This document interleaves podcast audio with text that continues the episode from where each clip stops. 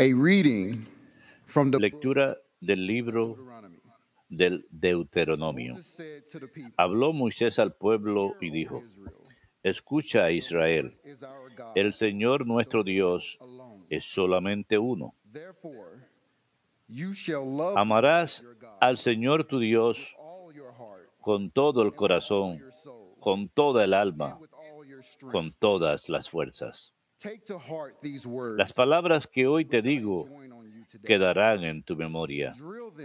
Se las repetirás a tus hijos y hablarás de ellas estando en casa y yendo de camino, acostado, levantado. Las atarás a tu muñeca como un signo. Serán en tu frente una señal.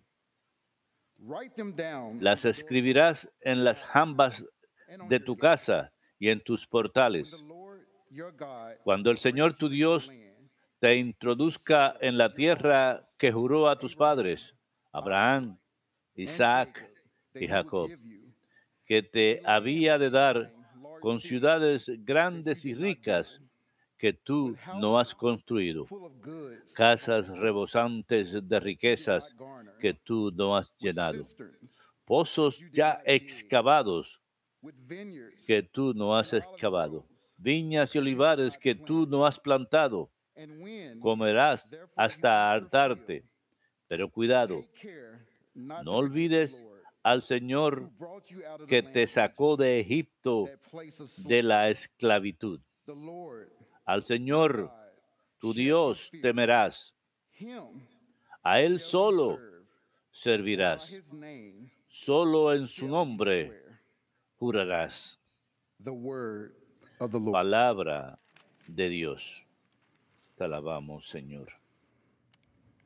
I love you, Lord, my strength. Yo te amo, Señor. Tú eres mi, mi fortaleza.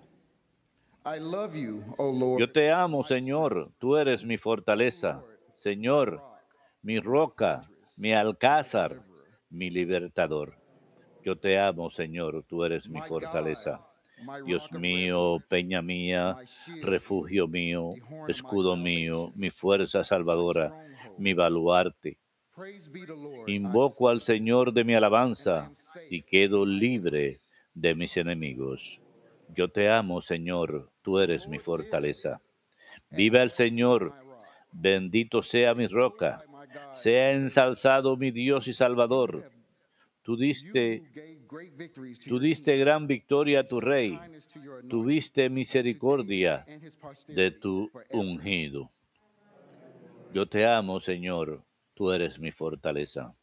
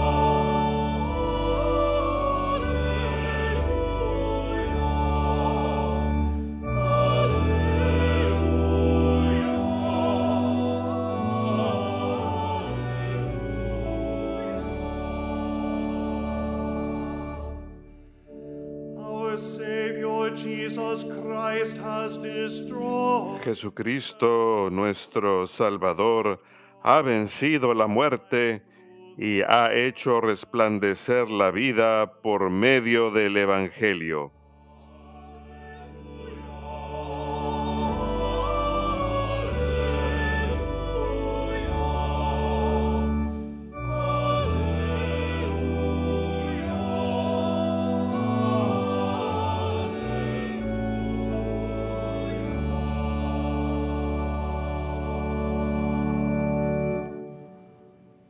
Dominus vobiscum. Lectio Sancti Evangelii secundum Mateum.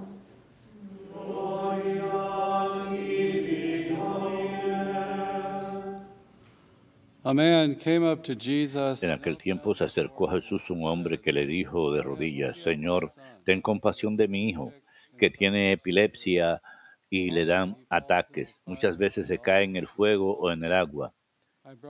Se lo he traído a tus discípulos y no han sido capaces de curarlo. Jesús contestó, gente sin fe y perversa, "How long will I ¿hasta cuándo los tendré que soportar? Traédmelo. Bring the boy here to Jesús increpó me." Jesus rebuked him al demonio y salió de aquel en aquel momento se curó el niño. Los discípulos se acercaron a Jesús y le preguntaron aparte, ¿y por qué no him out?" pudimos echarlo nosotros? Les "Because contestó, por su poca fe. Les aseguro que si fuera su fe como un grano de mostaza, le dirías a aquella montaña que viniera aquí y vendría. Nada le sería imposible. Verbum Domini.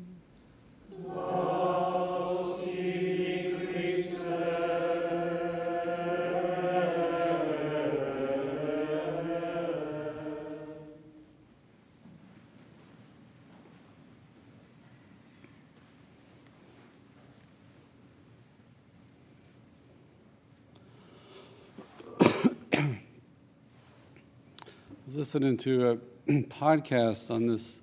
Estaba escuchando un podcast acerca de este pasaje, un comentario acerca de este pasaje. El uh, anfitrión contaba haber sido niño y escuchado esa frase de que si uno tiene la fe del tamaño de una semilla de mostaza, uno puede mover una montaña. Y recuerdo haber escuchado lo mismo cuando era niño y haber pensado, caray, este tema de la fe parece aburrido, pero luego cuando se habla de mover montañas, eso es algo emocionante. Pero El comentarista dijo también, los discípulos en aquel momento habían visto grandes mil- milagros, creían en el poder de Dios y que Jesús era el enviado de Dios, pero Jesús los reprocha por su falta de fe. El hombre acude a ellos y dice, no soy capaz de sanarlos. Y el Señor le dice en privado a los discípulos, oh generación malvada, ¿cuánto tiempo he de estar con ustedes? Había una cualidad que faltaba aún. Quizás había un enfoque demasiado grande en ellos mismos. Y sin embargo, la fe, cuando hablamos de la fe, se trata de un don y un acto humano. Hay una virtud teologal que recibimos en el bautismo y también es un acto humano que tiene que ser ejercido. Como San Pablo escribiría, tiene que ser avivado por la caridad.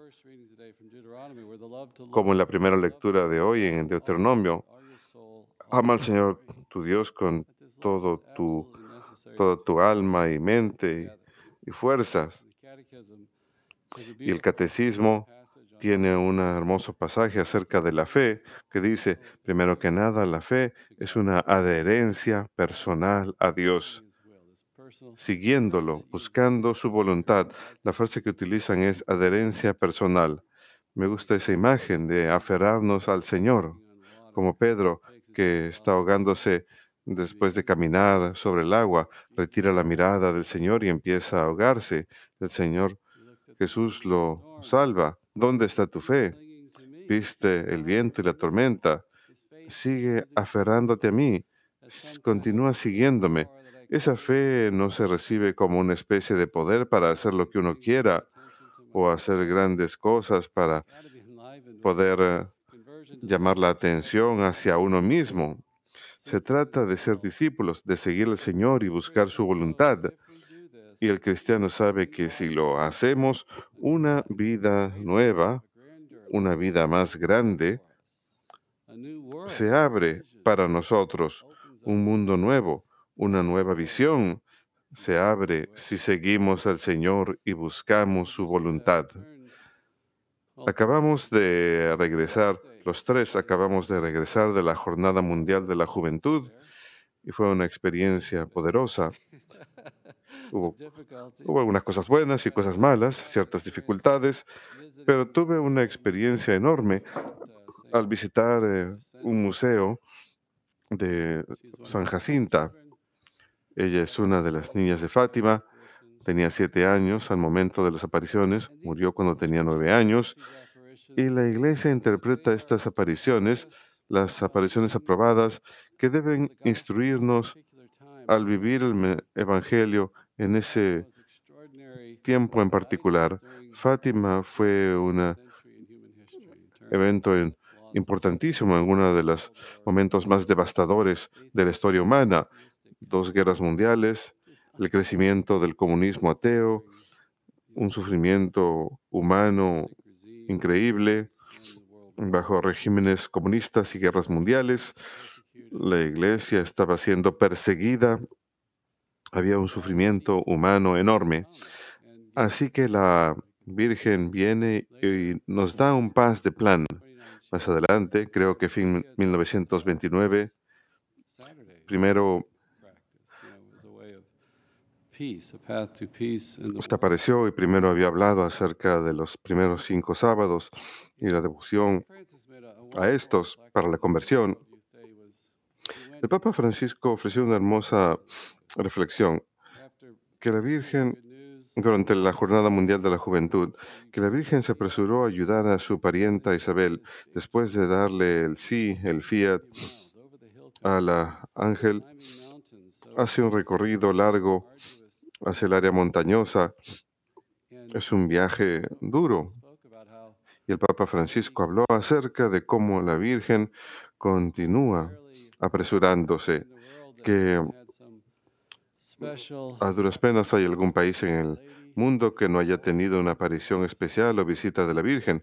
Cada cultura parece haber tenido o tener una devoción especial a la Virgen bajo diferentes títulos en particular. Ella acude a nosotros, se apresura a buscarnos como una madre que nos ama.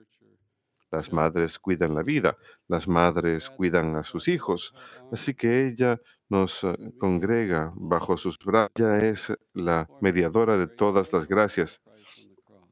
Ella ha derramado esa gracia para nosotros que Cristo obtuvo en la cruz.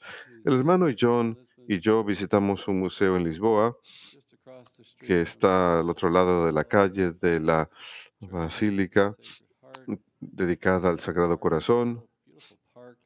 Hay un hermoso parque también. Y ahora este museo es parte de un monasterio de clarisas pobres de la Inmaculado Corazón de María. Y ella estuvo ahí, me parece, 10 días. Ella y Francisco, su hermano, habían contraído la eh, eh, gripe española. Él habría de morir de ello. Y la Virgen le diría a ella que le preguntó si estaba dispuesta a sufrir más y ella contestó que sí. Lucía reflexionó que Jacinta tuvo un amor profundo y personal por el Señor. Incluso hubo un caso en que ella se desdobló. Antes de morir, había un hombre que se había perdido en el bosque y ella se desdobló para guiarlo a casa. Esos mensajes de Fátima fueron rezar el rosario todos los días por la paz, hacer sacrificios por los pecadores, rezar para la conversión de los pecadores. Así que mientras que Jacinta sufrió de la gripe española, la Virgen la visitó y le dijo que se llevaría a Francisco al cielo muy pronto. Le preguntó si quería seguir convirtiendo más pecadores. Ella contestó que sí. Esta pequeña niñita de nueve años, así de grande, vimos su vestido, era una niña pequeñita, con un corazón enorme, con un amor enorme por la Virgen. Ella contestó, dale todo mi amor al Señor y a la Virgen y dile que sufriré lo que sea necesario para la conversión de los pecadores y propiciación del Inmaculado Corazón de María. La Santísima Virgen muchas veces moderaba sus penitencias. Miramos ese llamado a la penitencia según nuestro estado en la vida, nuestros deberes que debemos cumplir y tenemos que aplicar cierta medida de lo razonable. Sin embargo, vemos esa gran generosidad en estos niños. San Luis de Montfort diría que el sometimiento, la dependencia de la Virgen, que a través de ello hacemos más progreso que si dependiésemos de nuestras propias fuerzas. En aquel pequeño museo tenían la cama donde ella permaneció durante 10 días cuando tenía la gripe española, luego tuvo neumonía y tuberculosis, tenía una herida en el pecho que los doctores no podían curar e incluso a veces estuvo en diferentes hospitales, incluso ciertos tratamientos parecieron exitosos, pero luego parecía enfermarse más. so she was at this orphanage 10 days and then she was moved to another Estuvo en aquel orfanato 10 días y luego fue cambiada a otro hospital donde moriría después de recibir la extrema unción. Me llamó la atención su amor y generosidad. I've got a, a picture of Francisco and Jacinta in my office. Tengo una foto de Francisco y Jacinta en mi oficina y se le ve muy seria. Cuando uno la mira a través del lente de esta pequeña niña, con amor, parece algo posible. Nosotros podemos ofrecer un poquito de nuestras vidas al Señor. forward. They also had in the museum her rosary. En el museo también tenían un rosario y es- esto también me llamó la atención. Por supuesto, el rosario es una de las oraciones más grandes en la historia a petición de la Virgen y fue increíble ver ese sencillo rosario a través de cual, a través de esa oración, tantas cosas grandes han ocurrido. Meditando sobre el Señor con la Virgen, ese es el plan de paz, es el camino a la santidad, tener esa devoción, teniendo a la Virgen como intercesora que siempre nos guía a Él. Permanezcamos fieles en nuestras vocaciones y nuestros propios llamados personales que el Señor tiene para nosotros.